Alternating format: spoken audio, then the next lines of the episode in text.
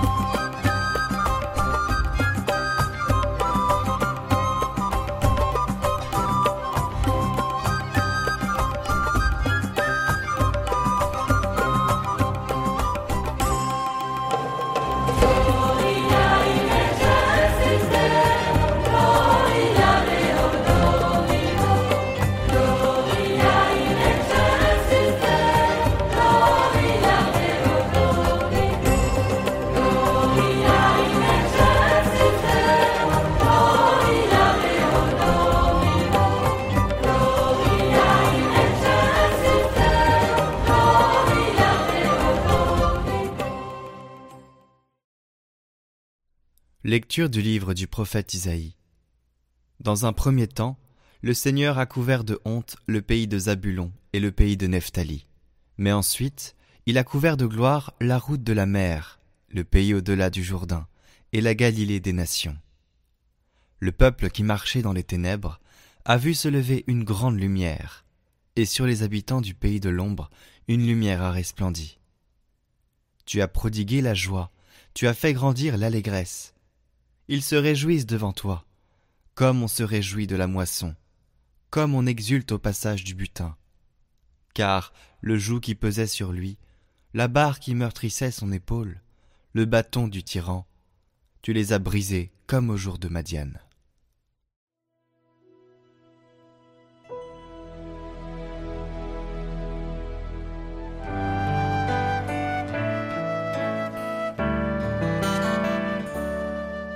Le Seigneur est ma lumière et mon salut.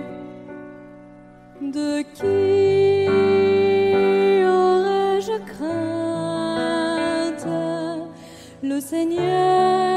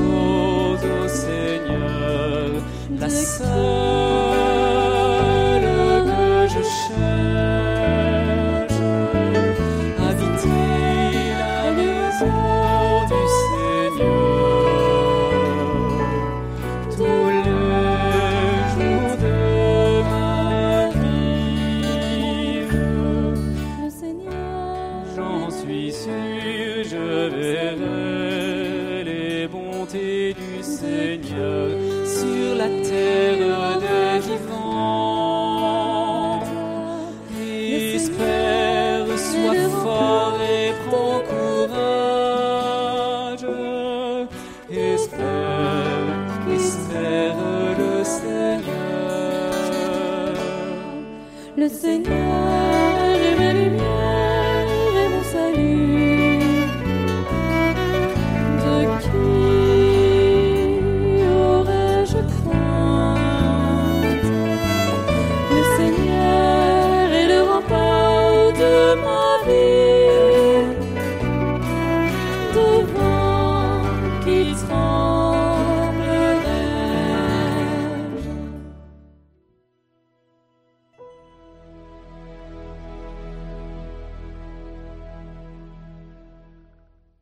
Lecture de la première lettre de Saint Paul apôtre aux Corinthiens.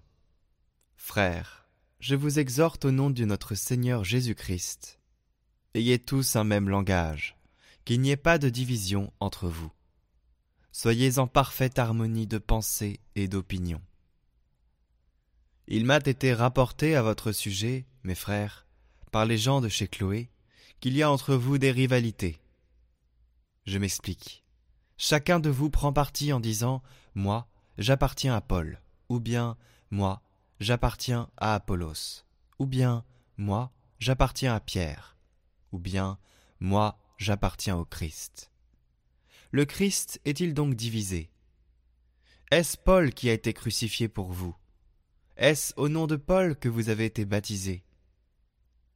Le Christ, en effet, ne m'a pas envoyé pour baptiser, mais pour annoncer l'Évangile et cela sans avoir recours au langage de la sagesse humaine, ce qui rendrait vaine la croix du Christ.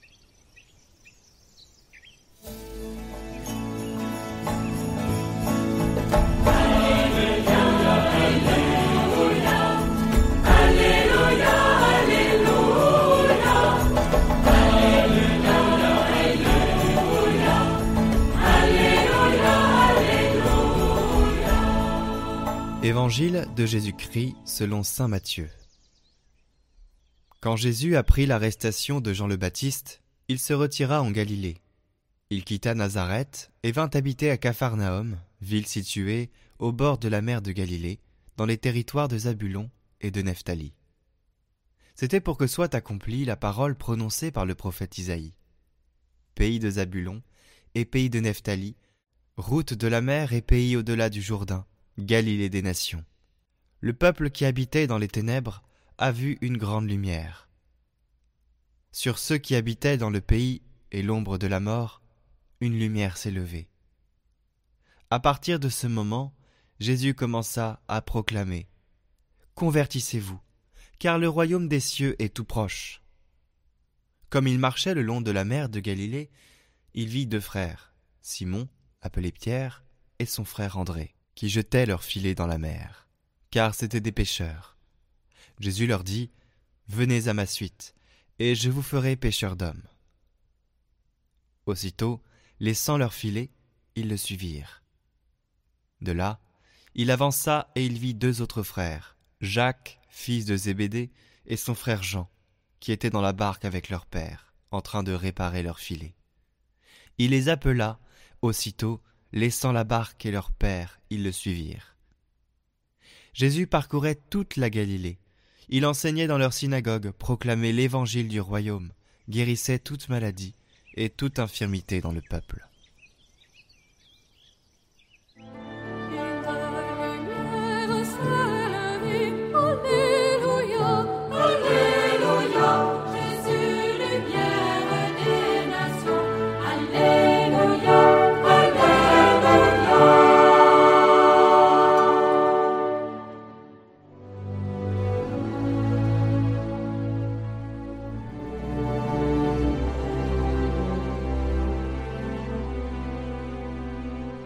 Au nom du Père, du Fils et du Saint-Esprit. Amen. Prière pour l'unité. Seigneur Jésus, qui à la veille de mourir pour nous, a prié pour que tous tes disciples soient parfaitement un, comme toi en ton Père, et ton Père en toi. Fais-nous ressentir douloureusement l'infidélité de notre désunion. Donne-nous la loyauté de reconnaître et le courage de rejeter ce qui se cache en nous d'indifférence, de méfiance et même d'hostilité mutuelle. Accorde-nous de nous rencontrer tous en toi, afin que de nos âmes et de nos lèvres monte incessamment ta prière pour l'unité des chrétiens, telle que tu la veux, par les moyens que tu veux. En toi, qui est la charité parfaite, fais-nous trouver la voie qui conduit à l'unité dans l'obéissance à ton amour et à ta vérité. Amen.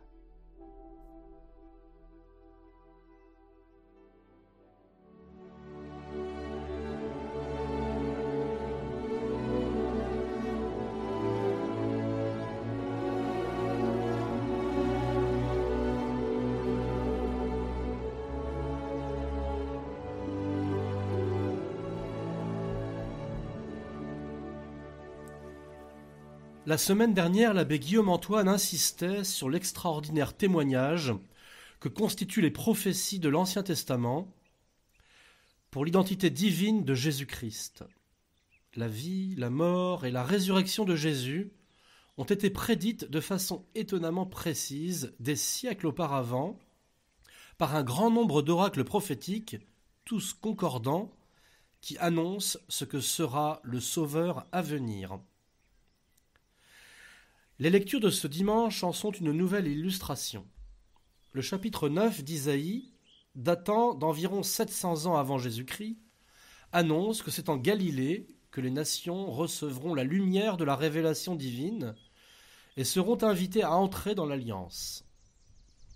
Saint Matthieu, dans l'évangile de ce jour, cite précisément cette prophétie en constatant son admirable réalisation dans le ministère public de Jésus en Galilée, prêchant la doctrine de vérité, illuminant les âmes de la clarté de la lumière divine. Le peuple qui habitait dans les ténèbres a vu une grande lumière. Sur ceux qui habitaient dans le pays de l'ombre et de la mort, une lumière s'est levée. Et, commente saint Matthieu, à partir de ce moment, Jésus commença à proclamer Convertissez-vous, car le royaume des cieux est tout proche. Chers amis de Catoglade, voici l'invitation pour ce dimanche. Soyons des êtres de lumière. N'habitons plus dans les ténèbres. Laissons se lever sur nous la lumière. Ne laissons pas notre esprit se laisser enténébrer par l'ombre de la mort. Voilà la conversion à laquelle Jésus invite. Convertissez-vous, car le royaume des cieux est tout proche. C'est parce que nous ne fixons pas assez notre regard sur le royaume des cieux, sur la vie éternelle, sur la beauté du ciel, que notre esprit se laisse enfermer dans ces obscurités. Quelle proportion de notre temps éveillé occupons-nous notre esprit de pensées ténébreuses? Ressentiment, reproche, colère, indignation, amertume. Voilà des sentiments obscurs qui noircissent notre âme. Heureusement, il y a la messe. L'abbatiale de la Lucerne est un espace de lumière qui vient inonder notre âme de lumière. Le chant grégorien est un chant de lumière. Chaque dimanche, faisons une cure de lumière. Chassons de nos esprits les ombres multiples pour nous pénétrer de pensées d'amour, de beauté, de lumière.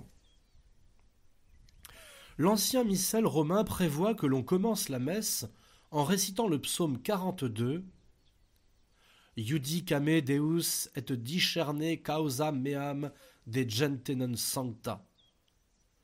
Rends-moi justice, ô mon Dieu, sépare ma cause de celle des gens impies, de l'homme inique et menteur, délivre-moi. Nous arrivons avec ces colères en nous, ces indignations. Il y a du mensonge, il y a de l'iniquité. Le psaume continue. Pourquoi suis-je triste tandis que l'ennemi m'afflige? Et c'est là qu'il demande à Dieu Emite lucem tuam et veritatem tuam. Envoie ta lumière et ta vérité, qu'elle me conduise et me guide à ta montagne sainte et dans tes demeures. Et ad altare Dei, et j'avancerai alors jusqu'à l'autel de Dieu, vers Dieu qui réjouit ma jeunesse. Mais pourquoi es-tu triste, mon âme? Pourquoi te troubles-tu? Espère en Dieu, et alors je le confesserai, lui, le salut de mon visage et mon Dieu. Vient ensuite la confession des fautes, le confiteor, et l'esprit libéré de ces ténèbres, de ces sentiments de tristesse, d'hostilité. L'esprit peut alors s'ouvrir, doit s'ouvrir à la beauté de Dieu, beauté de sa parole et du sacrifice de la croix. Le peuple qui habitait dans les ténèbres a vu une grande lumière. Sur ceux qui habitaient dans le pays et l'ombre de la mort, une lumière s'est levée. C'est un combat spirituel à renouveler plusieurs fois par jour dans nos vies. Posons un regard d'amour sur les êtres et les choses. Captons la part de lumière dans les événements que nous vivons, dans les personnes que nous rencontrons, plutôt que de se focaliser sur la part de ténèbres. Nous éprouvons une fascination pour l'obscur, qui est la face malsaine de notre âme, sa face vieillie, abîmée. Méfions-nous de nous-mêmes quand nous nous laissons prendre à la critique permanente, à l'indignation continuelle, quand nous ne voyons plus dans les autres que les défauts, leur part de ténèbres, quand notre première réaction dans la rencontre d'une personne, dans l'écoute d'une parole, est mue par un instinct de contestation, de contradiction. Il est certes nécessaire de comprendre ce qui ne va pas dans notre monde, de s'informer des idées mauvaises qui corrompent notre société, des courants d'influence pervers qui détruisent la famille. Il est nécessaire d'être au courant des scandales qui, agitent notre Église. Notre vocation prophétique nous fait un devoir de dénoncer les mensonges, de protester contre les perversions, de rejeter ce qui nous corrompt. Mais n'oublions pas que la part obscure de nous-mêmes trouve une espèce de délectation malsaine à se complaire dans ces fils d'informations continues qui déversent en nous à longueur de jour ces pensées mauvaises. Le mal a des attaches en nous et exerce sur nous une fascination, et nous risquons de laisser enténébrer, à force de fixer nos regards, de nourrir notre esprit de scandales, de péchés, d'horreurs. Soyons avides de lumière, aimons la lumière plus que les ténèbres.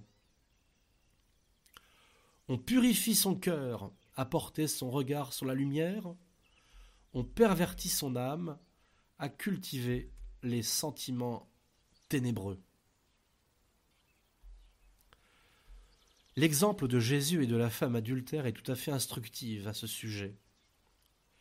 Les scribes et les pharisiens amènent à Jésus une femme adultère. Ils la regardent humiliée et s'indignent de son péché. Ils veulent lui appliquer la peine juste. Et cette parole prodigieuse de Jésus, parole lumineuse, que celui d'entre vous qui n'a jamais péché lui jette la première pierre. Les scribes et les pharisiens comme nous-mêmes, nous ne pouvons pas penser à une femme adultère sans que cela éveille en nous des sentiments troubles, une certaine connivence. Et le regard de ces vieux lubriques de scribes et de pharisiens, au fond, n'est pas d'abord mu par la justice. Jésus au cœur pur répand la lumière qui éclaire les scribes et les pharisiens sur les sentiments obscurs qui agitent leur cœur, et sur cette femme, et ainsi libère les uns et les autres. Ce n'est que dans le cœur de Jésus qu'il n'y a aucune racine mauvaise qui rend ambiguë son appréciation de la faute. Et Jésus renvoie ces professionnels de l'indignation, ces grands justiciers, à la complaisance, à la connivence qu'ils ont avec la faute, qui déforment leur perception du problème. Terminons, chers auditeurs du Catoglade, par ce merveilleux poème de Saint John Henry Newman. Lead Kindly Light. Poème écrit en 1833, après une grave maladie pendant son voyage en Sicile, lors de son retour en Angleterre, sur le bateau qui le ramène à Marseille, au large de Bonifacio en Corse. John Henry Newman manque de mourir et il est tourmenté intérieurement par sa quête de vérité. Il s'approche du moment où il demandera son entrée dans l'Église catholique romaine. Et là, au seuil de la mort, il prie. Conduis-moi, douce lumière, à travers les ténèbres qui m'encerclent, conduis-moi, toi, toujours plus avant. La nuit est d'encre, et je suis loin de la maison. Conduis-moi, toi, toujours plus avant. Garde mes pas. Je ne demande pas à voir déjà ce qu'on doit voir là-bas. Un seul pas à la fois, c'est bien assez pour moi. Je n'ai pas toujours été ainsi, je n'ai pas toujours prié pour que tu me conduises, toi, toujours plus avant. Si longuement ta puissance m'a béni, sûrement encore elle saura me conduire, toujours plus avant. par la lande et par le marécage, sur le rocher abrupt et le flot du torrent, jusqu'à ce que la nuit s'en soit allée, et que dans le matin sourient ces visages d'anges, que j'avais aimés il y a bien longtemps, et que j'avais perdus pour un temps. Conduis-moi, douce lumière, conduis-moi, toi, toujours plus avant. Que la lumière du Christ Jésus vous bénisse, chers auditeurs, au nom du Père et du Fils et du Saint-Esprit. Amen. Prions pour toutes les intentions déposées en commentaire cette semaine. Notre Père, qui es aux cieux, que ton nom soit sanctifié, que ton règne vienne, que ta volonté soit faite sur la terre comme au ciel. Donne-nous aujourd'hui notre pain de ce jour. Pardonne-nous nos offenses, comme nous pardonnons aussi à ceux qui nous ont offensés. Et ne nous laisse pas entrer en tentation, mais délivre-nous du mal. Amen.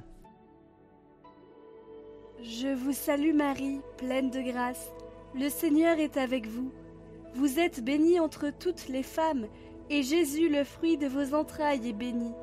Sainte Marie, Mère de Dieu, priez pour nous pauvres pécheurs, maintenant et à l'heure de notre mort. Amen.